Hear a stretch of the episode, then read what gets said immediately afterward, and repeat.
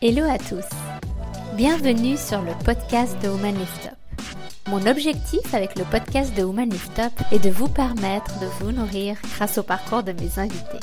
Je suis Tamara Morgado, la fondatrice de Woman Lift Up, un réseau féminin 100% en ligne axé sur le développement personnel. Je suis ravie de te présenter l'interview de Chéra Le Sueur du 11 décembre 2020. Chéra est une femme merveilleuse, passionnée des diversités, d'inclusion et de développement durable.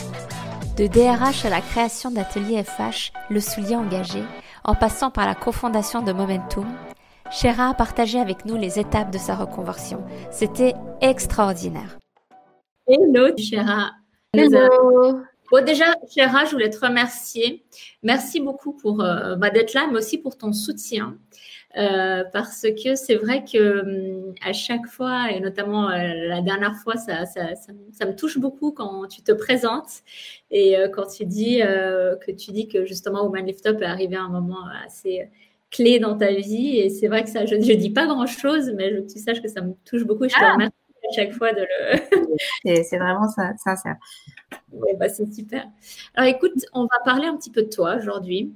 On va parler euh, de ton parcours. Il y a un sujet qui est assez, euh, ouais, qui m'intéresse euh, donc pas mal. C'est comme, comme vous avez pu déjà le remarquer, c'est vraiment cette période de transition quand tu as un peu une vie avant, quelque chose qui se passe et la vie d'après. On n'est pas tous obligés d'avoir ça. Donc ça, c'est vraiment aussi quelque chose que j'ai envie de dire parce qu'on ouais. pas c'est un équilibre qu'on a à des moments différents de vie. Il n'y a aucune obligation euh, d'être euh, ouais. salarié tout d'un coup, d'avoir un coup et de changer. C'est pas ça le, enfin, c'est pas ça la vraie vie ou le chose vers quoi on doit, on doit tendre. Hein. C'est juste que chacun vit les choses de manière différente. Il n'y a pas une, je veux dire, c'est pas une, une poussée absolue vers l'entrepreneuriat que, que, que, je prône pas du tout. C'est ce qui se passe à l'intérieur de la personne euh, tu peux changer de job comme tu peux décider de, te lancer. Justement, j'ai envie justement qu'on parle de, ce qui s'est passé à ce moment-là.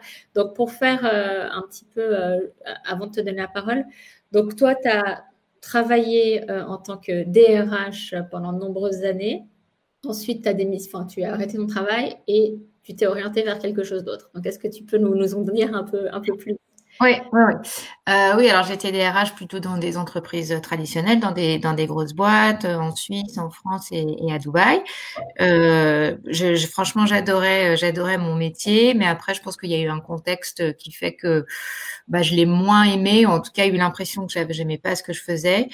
Euh, j'étais pas j'étais, enfin, j'adorais les collègues, etc. Mais profondément, il y a une, un moment où je me suis sentie malheureuse, même s'il y a toujours des hauts et des bas, je trouve, dans une dans une euh, carrière ou à des moments en fonction des contextes. Mais là, je trouvais que c'était assez, euh, c'était comme un espèce de plateau où ça, où bougeait plus ni vers le haut ni vers euh, ni vers le bas. Et puis un jour, j'ai je, je, j'ai une révélation, on va dire, en discutant avec des copines de, mais vraiment, pour moi, il y a, tu vois, il y a des points comme ça, comme Woman Lift Up dans mon parcours, mais il y a ce point vraiment de, je, je dînais avec des copines à, je faisais un passage à Paris, je dînais avec mes copines de lycée, donc on va dire que mes copines de lycée, ça date quand même.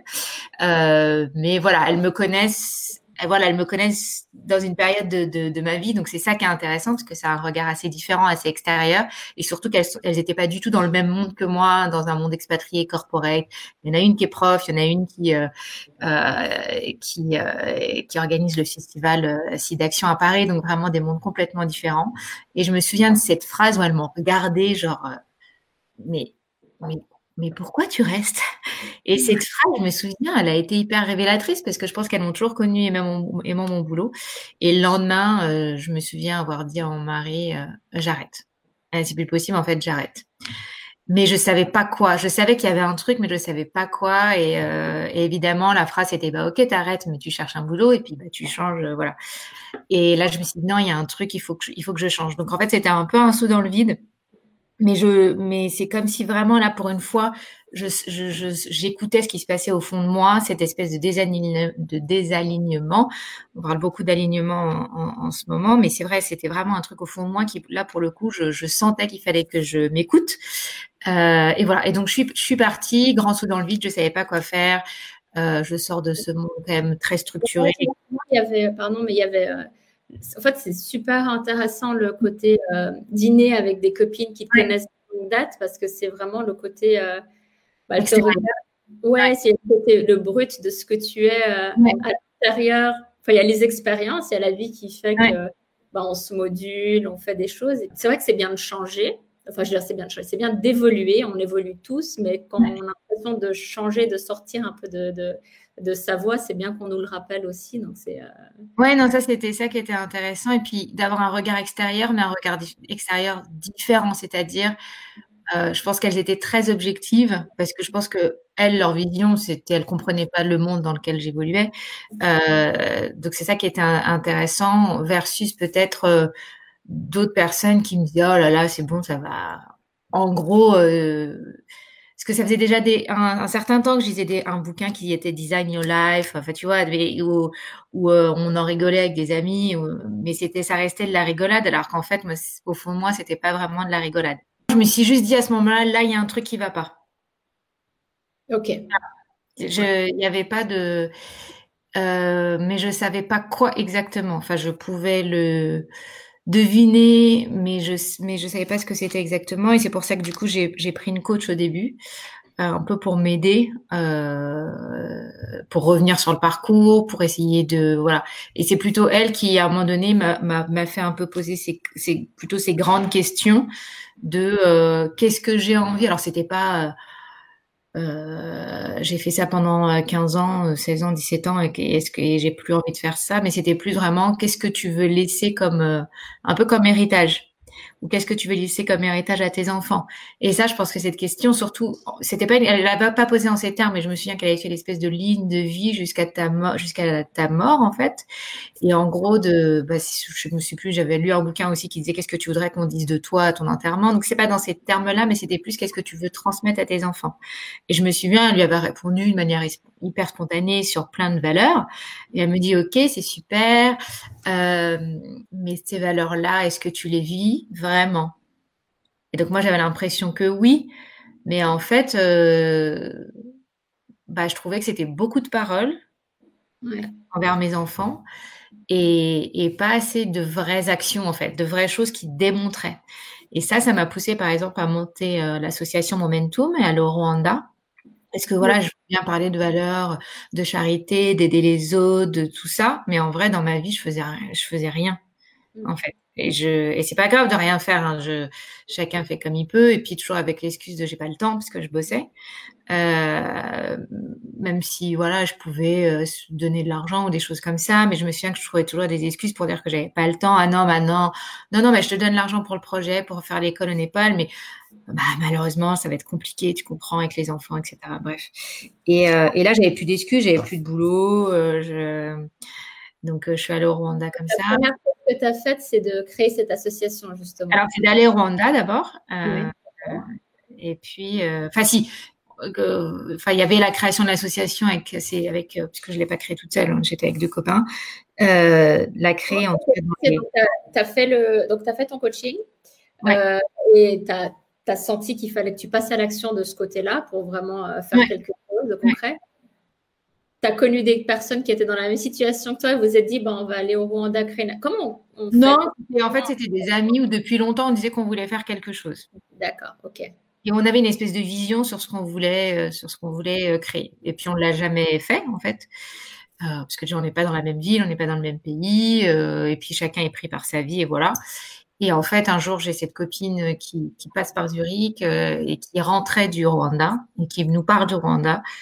Et moi, j'avais cette vision du Rwanda, du pays à forte croissance, que c'est vrai, 7% de croissance, là, et qui m'expliquait, bah non, pas forcément, pas dans tous les villages. Et, et le fait qu'elle y, qu'elle y soit allée, si tu veux, ça donnait un peu un, quelque part un point de, de, de, rattachement. De, du coup, elle avait rencontré des gens et ça voulait dire que bah, si demain on disait allez, on va à Rwanda, on avait un petit point de contact euh, qui nous permettrait après d'évoluer. Donc c'est pour ça qu'on a choisi le Rwanda.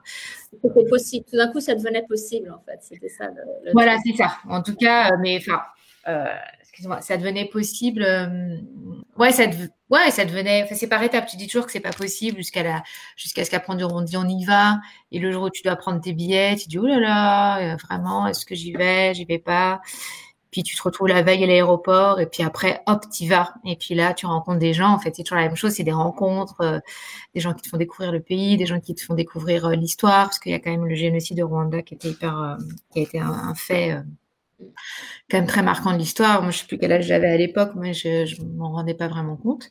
Et euh, voilà, donc c'est un peu, en fait, il y a le coaching, le, le passage à l'action, cette grande question de qu'est-ce que je veux transmettre à mes enfants. Je pense que ça, c'était assez fort. Et, et, après le coaching, plein de, enfin, le coaching, j'avais trouvé, j'avais trouvé ça super. Enfin, vraiment, ça m'a fait réfléchir sur plein, plein de choses, pas forcément sur le futur, mais sur plein de choses. Ça m'a permis aussi de pas être, de pas me sentir complètement perdue. J'avais besoin d'une petite structure quand même. Mais après, j'étais là, OK, j'ai fait le coaching. Maintenant, qu'est-ce que je fais? Donc, euh, Là, ce que tu demandes, est-ce que tu t'es dit, bah, est-ce que je repostule pour, euh, pour faire quelque, part, quelque chose quelque part d'autre ou tu avais envie de. De, Pas, je savais que j'étais pas encore prête à postuler. J'étais encore assez déçue du monde du corporate et tout ça. Mais je me suis dit, maintenant, je vais passer à l'action. Je dis que je veux faire autre chose euh, ou en lien avec mes valeurs. Euh, mais quoi? Alors c'est vrai qu'en montant l'association, bon, bah, ça m'avait, ça, ça, ça m'occupait surtout au début. Puis après je me dire, bah, peut-être que je veux travailler dans une association, mais je vais faire quoi En fait, j'y connais rien au monde humanitaire, euh, au monde associatif. Donc j'ai commencé à prendre des cours en ligne euh, sur euh, ce qu'on appelle les objectifs de développement durable, les Sustainable Development Goals. J'ai pris des cours en ligne puisque c'est un cadre très large. Et là, du coup, j'ai découvert que tout était lié.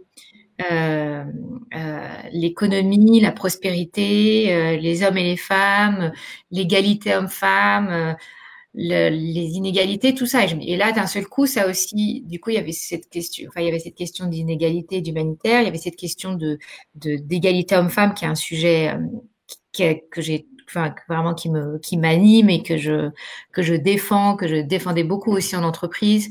Donc du coup, je me dit ah ouais génial, ça c'est lié. En fait, il y a y a y a un lien, mais il y a aussi la partie euh, environnement où là j'ai jamais j'ai commencé depuis quelques années vraiment à m'intéresser au sujet et à faire des choses dans ma vie perso mais je me suis jamais sentie euh, la grande écolo ou la grande défenseuse de, certaines choses, à part sur la mode, parce que j'avais changé mon comportement et je voulais inspirer les autres à changer leur comportement.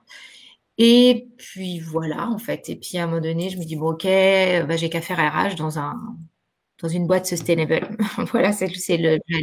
Et puis j'ai commencé à regarder un peu, etc. Mais encore une fois, je sentais qu'au fond de moi, c'était pas ça en fait.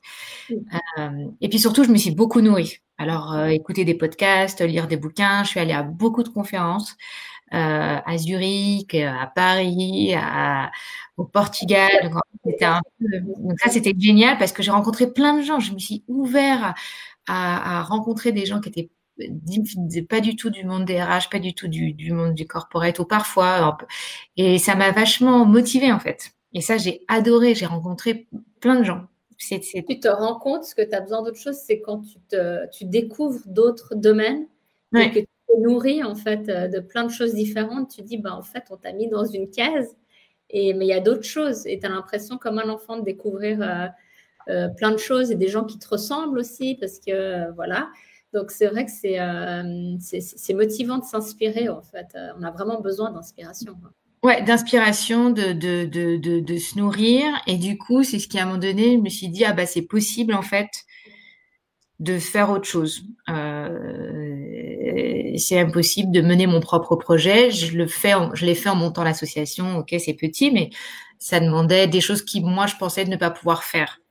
Faire un projet. Euh, euh, sans être dans une espèce de, de, de, de structure d'entreprise qui a sa stratégie et puis tu déploies la stratégie, donc c'est plus facile après de te fixer des objectifs. Là, c'est se fixer des objectifs tout seul, quoi faire. moi, je pensais que j'étais pas capable de le faire. Je pensais que j'avais besoin de quelqu'un au-dessus de moi. Moi, je disais toujours, moi, je vais, je vais driver, je vais, euh, je vais être le doueur, je vais quand même avoir une vision globale, mais j'ai besoin de quelqu'un au-dessus de moi et moi, je serai derrière, euh, voilà. Je me voyais pas du tout en tant que premier leader, en fait. C'est souvent le cas quand tu travailles dans une grande structure ou dans une structure pendant de nombreuses années, en fait. Tu as ce, un peu cette protection, euh, ce cadre, euh, même si tu te développes, euh, tu te développes, tu grimpes, tu fais ouais, ce qui se passe. Mais c'est vrai qu'il y a cette, cette protection. Et quand tu enlèves cette protection, c'est là où ça devient un peu plus déstabilisant, je pense. Oui, oui, oui. Et la sécurité aussi, de la sécurité financière, je pense, qui fait aussi quelque chose quand tu, quand tu passes d'un statut vraiment de, de salarié à indépendant. Et tu te poses aussi cette question. Tu te dis, bon, ben, avec mon travail, j'étais, je, je, faisais tant. Et, voilà. Et puis là, tout d'un coup, ben, je choisis il y a aussi un côté culpabilisant par rapport euh, à la famille ou par rapport à ça, ou pas mal ça, en fait, ce conflit interne euh, qu'on peut, qu'on peut avoir. Ah oui, et, toujours. Et toujours. C'est-à-dire que d'abord, la décision, elle peut pas, je ne pouvais pas décider de, de changer, d'avoir cette période de transition sans avoir la validation de mon mari parce que euh, parce que ça allait avoir des, des, des, conséquences financières comme tu dis. Donc fallait qu'on soit d'accord. Et après de toute façon, c'était aussi important de, de, se donner un, un temps euh, aussi euh, pour se dire euh, combien de temps je peux durer. Ouais, voilà, quel est le oui, je j'aurais pas pu le faire avec zéro, je pense, honnêtement. Donc, c'était combien de temps je peux durer? Ça, c'était important d'avoir un plan, euh, entre guillemets, financier. Euh. Ouais, c'était, euh, je me souviens d'un atelier qui avait été donné par Anne, d'ailleurs, où elle parlait des plus grandes peurs quand tu. c'était sur les peurs, une plus grande peur que, que tu as quand. C'est la peur financière, en fait. Ça te, si tu t'organises, si tu arrives à avoir un peur, tu peux soulager cette peur, en fait. Mais si tu y vas juste la peur au ventre, bah, c'est un Ouais, ouais, bah, faut s'organiser, il faut faire son plan, faut, faut, ouais, ouais, ouais. Non, juste partir de zéro, euh, c'est pas, pas, pas possible. Enfin, moi, je trouve ça compliqué. Euh. Donc ça, ça faisait partie des, des, des, choses qui fait comme je suis, ouais, qui fait que j'ai pu le, j'ai pu entre guillemets me lancer dans cette transition déjà dans un premier temps. Mm. Ouais, donc comme tu disais, il y a se fixer des objectifs euh, toute seule, tout d'un coup y aller, et ça, c'était ça. Tu te disais, bah, est-ce que je vais être capable de le faire? Et, mm-hmm. et alors, comment tu comment tu es arrivé justement à, le faire? Et euh, qu'est-ce que tu t'es posé Je l'ai fait, je pense que. Tu t'es posé, est-ce que tu avais une idée de ce que tu voulais faire? Parce que Non, je l'ai fait au fur et à mesure.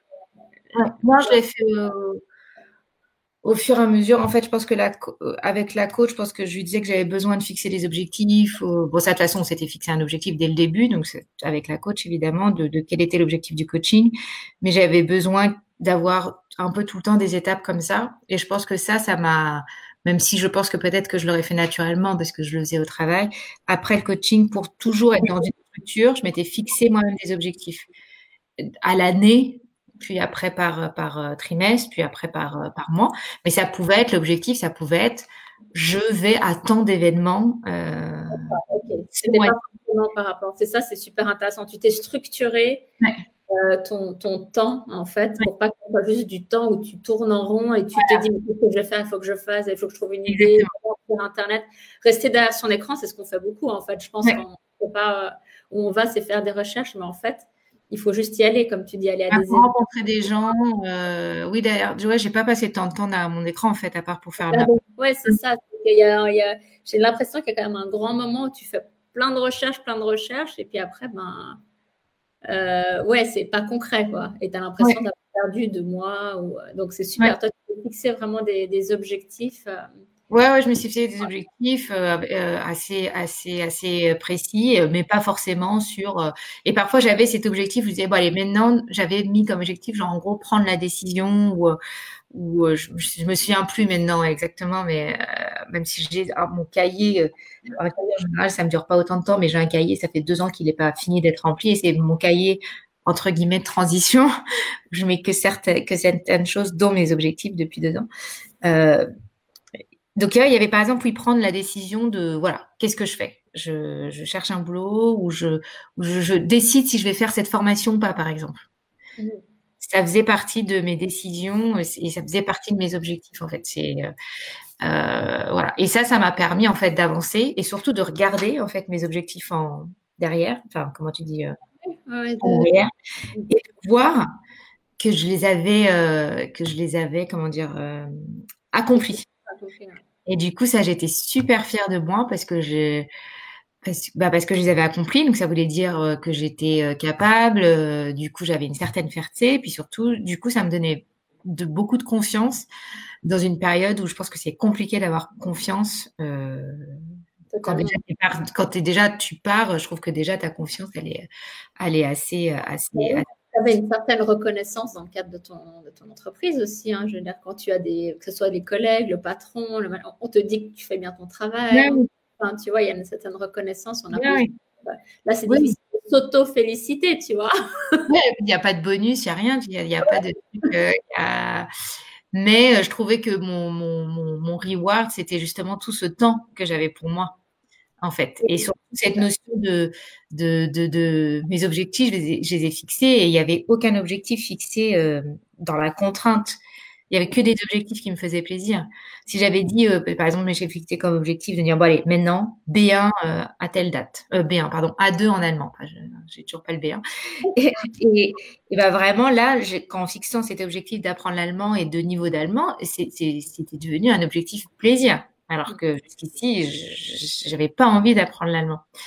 Euh, et là, c'était devenu un plaisir, et donc il fallait que, voilà. Donc en fait, c'est pour moi, c'était hyper important la fixation d'objectifs, et ça le reste toujours, même maintenant.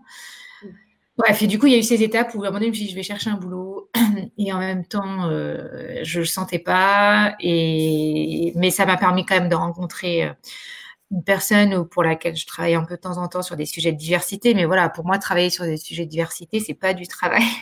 c'est pas du travail dans le sens d'avant, en fait. Et, euh, et puis j'avais donc j'ai décidé voilà de monter mon propre projet en rapport avec la sustainability. Et voilà, et au début j'ai eu une idée, euh, hyper fière de mon idée, euh, hyper enthousiaste. En plus tout le monde dit c'est super, euh, voilà. Et après, en fait, en faisant un peu un travail un peu plus structuré, je me suis rendu compte que ça le faisait pas. Et euh, mais il y avait quand même toujours cette envie en rapport avec le développement, enfin la durabilité, je sais pas comment on dit en français, mais vraiment la sustainability.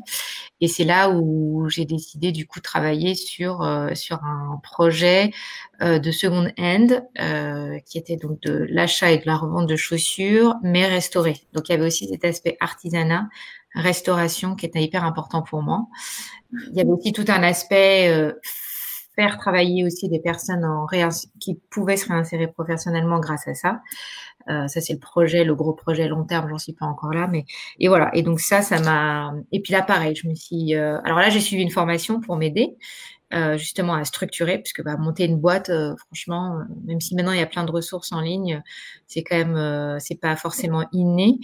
Et donc voilà, il y avait plein d'étapes à, à, à, passer. Et, et, moi, ça m'a vachement aidé justement à être structurée. Donc d'abord toute la partie euh, survey, comment on fait un survey, parce que c'est pas, je me souviens en fait pour mon premier projet avoir fait un survey, était complètement orienté. Les gens ils pouvaient dire que que, que c'était super, c'est tout. Alors que là, mon deuxième survey, les, les, c'était assez différent. Euh, et puis passer voilà plein plein plein d'étapes qui étaient en fait des objectifs donc du coup pour moi c'était pas mal avec des timelines etc. Et, euh, et voilà. Donc. Euh, et, et, et, donc tu as, tu as accouché de Atelier FH. ça. Et du coup, j'ai, euh, j'ai, et voilà. Et Atelier FH aussi, le nom m'est venu comme ça rapidement. Donc, ça voulait aussi dire, en fait, dans ces transitions, le truc qui est aussi important et que je faisais pas du tout avant, même si je le faisais avant dans mon travail, mais c'est pas pour d'autres choses, c'était d'écouter cette voix, en fait. Et euh, donc cette voix qui disait là il y a un truc, tu dois partir. Et cette voix de Atelier FH, je sentais que c'était le bon truc. on verra dans quelques années si c'est toujours le bon truc, j'en sais rien. Mais en tout cas c'était venu hyper naturel. Je sentais que c'était, j'avais cette espèce d'énergie à l'intérieur. Euh, et qui fait que je me suis dit si j'ai cette énergie à l'intérieur sur ce projet-là, c'est que ça doit être le bon. Et puis le nom est venu aussi comme ça hyper rapidement. En fait, c'est pas si important de se dire est-ce que c'était la bonne décision? Parce que c'est le jour où on est le tenter, c'était la bonne décision, c'était le bon, c'était la bonne chose à faire. On s'en a tellement l'habitude de se projeter, d'avoir peur, de se dire mais est-ce que je prends la bonne décision pour dans 5, 6 ans? Enfin, Who cares? On ne sait pas, on sera dans 5, 6 ans. Donc c'est vrai de dire si maintenant ça te fait du bien, si maintenant c'est ce que tu ressens, ben, eh oui. Ben, vas-y quoi. Donc euh, c'est vrai que c'est bien, c'est cette petite voix en fait qui te dit. Et puis plus, ce plus grand objectif ou ce plus grand cadre que je m'étais fixé avec euh, l'alignement de mes valeurs et le, la transmission puisque je voulais transmettre. Donc ça rentre là-dedans, ça rentre dans entre guillemets ce, ce cet engagement que je m'étais euh, fixé, euh, cette chose où je voulais avoir un impact plus grand que moi ou un impact pas pour une boîte, mais un impact que moi j'aurais à mon échelle. Toutes ces choses là, je, je me l'étais donc voilà, ça rend à partir du moment où ça rentrait dedans euh, et que ça rentre totalement dedans. En fait. lié à mon why. Vous avez parlé du why hier. Ben voilà, c'était lié à mon à, à mon why. À partir du moment où ça correspondait, je m'étais dit, bah allez, j'y vais. Et, euh, tu t'observes toi-même de loin, si tu veux, tu vois qu'entre l'association entre Momentum euh, et euh, Atelier FH, bah, ça rentre complètement dans, dans, tes valeurs, dans ce que tu. Enfin, tu as l'impression d'avoir fait le package qui, qui, fait les, qui fait que c'est un équilibre interne que tu tolères, si tu veux, tu te sens à l'aise.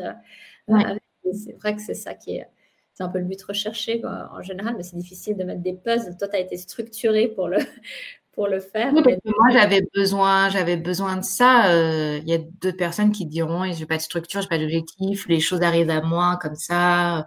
Euh, aussi. C'est difficile, mais aussi, tu as eu, je pense, la lucidité de te dire, bah, j'ai besoin aussi d'aide. Euh, j'ai ah. besoin de quelqu'un externe pour, pour savoir. souvent, on ressent des choses on n'arrive pas à mettre des mots dessus. On a besoin de quelqu'un de, professionnel qui, qui, ont l'habitude et qui arrive. Et c'est vrai que se faire accompagner, c'est quand même très, très Moi, en tout cas, je trouve que c'est. Après, c'est mon avis perso, mais c'est vrai qu'à chaque fois qu'on me demande, je, dis toujours oui, c'est bien de prendre un, coach, une coach, euh, si tu as un objectif euh, précis pour, pour t'aider puisque je trouve ça dur. Après, c'est peut-être pas un, coach en vrai, peut-être que c'est autrement, mais en tout cas, je pense qu'il y a besoin de guide entre guillemets. Ouais, exactement. Ouais, ouais. Non, c'est super. Donc là, si tu arrives à conclure, ça passe tellement vite. Le atelier FH. Alors, comment c'est comment, qu'est-ce que vous faites à Atelier FH Qu'est-ce que tu fais? Comment ouais, bien dire nous aussi, mais je suis toute seule en fait. Comment vous faites euh, eh ben, Écoute, alors Atelier FH, je, rachète des chaussures dont les gens ne veulent plus. Euh, et puis, euh, je les fais réparer, restaurer, que ce soit la désinfection ou la réparation, en fonction de la réparation qui euh, dont la chaussure a besoin. Et après, je les revends sur une plateforme en ligne qui s'appelle Atelier FH, tout simplement. Euh, sachant qu'il y, a deux aspects. Donc, il y a l'aspect vraiment sustainability. Le but, c'est vraiment de sauver des déchets euh, et de d'inspirer en fait les gens à acheter de la seconde hand en chaussures parce que c'est plus difficile que des vêtements, euh, parce que les gens se sont un peu plus mis à acheter des vêtements. Euh, donc vraiment les inspirer à acheter de la chaussure seconde hand et avoir l'impression que ces chaussures sont comme neuves. Donc pour moi c'était aussi hyper important sur cette plateforme quand il va de dire euh, ça c'est oh non elle pue pas ou alors elle est sale. Enfin vraiment cet aspect était hyper important. Et l'autre aspect parce que bah j'aime ce qui est beau aussi et puis j'aime la mode. Donc il y a un aspect où je où, moi aussi je choisis les chaussures. J'avoue je prends pas toutes les chaussures qu'on peut me proposer, euh, même si long terme, il y a un, autre truc que je veux faire, mais aujourd'hui, je vais ce que j'appelle sélectionner, euh, en anglais curated, comme quelqu'un qui fait une exposition et qui choisit des tableaux. Ben moi, je choisis les euh, les chaussures, voilà, qui vont être. C'est une vraie collection, c'est un vrai magasin. Ouais, voilà, j'ai qu'il y a vraiment une collection. Je pense que fait, intemporelle que tu vas garder dans ta garde-robe, c'est pour moi hyper important. Et à la différence d'un dépôt, si tu veux, d'un dépôt-vente, c'est que tu rachètes euh, tout, de suite les chaussures. Donc, euh, si on a des chaussures euh, de deuxième main qui te plaisent, on peut te les vendre, tu les achètes et après tu les reconditionnes, enfin, via des cordonniers. des artisans cordonniers avec qui je travaille en Suisse. Ouais. Donc, c'est vrai que c'est après, tu as vraiment sur la plateforme. Moi, je l'ai testé, j'ai acheté déjà de, j'adore. Donc, c'est vrai que c'est le. Tu as l'impression que c'est vraiment euh, des, chaussures neuves que tu peux avoir euh, bah, à moindre coût aussi, hein, vu que c'est du second hand et tu euh, fais du bien à la planète aussi. c'est vrai qu'il y a le côté, il y a le côté mode, c'est des belles chaussures. C'est pas. Voilà, des belles chaussures en termes de qualité, c'est pas forcément que des chaussures de, de, luxe, mais le but c'est d'avoir des chaussures de, qualité. Ouais, ouais, donc c'est euh, se faire du bien, c'est-à-dire se, se, se, faire plaisir, faire du bien à la planète et faire du bien à son à son à son porte-monnaie et voilà. Aujourd'hui là, on a produit tellement de biens que je pense qu'il y a assez euh, sur le marché pour euh, pour échanger, racheter. en upgradant, en upcyclant, je dirais, les, ce qui existe, ce qui existe déjà. Carrément, non, non, c'est sûr, c'est sûr. C'est vraiment se dire, surtout avec cette période, on a bien vu, on a envie de dire, mais arrêtez de produire, arrêtons, consommons ce qui est déjà sur place. Ouais, en tout cas, c'est un magnifique, euh, magnifique projet et une magnifique euh, entreprise. Donc, vraiment bravo, bravo pour ton parcours, bravo pour tout. Et c'était super chouette en tout cas. Merci, Chéra. Merci. Bye bye. Merci. Salut.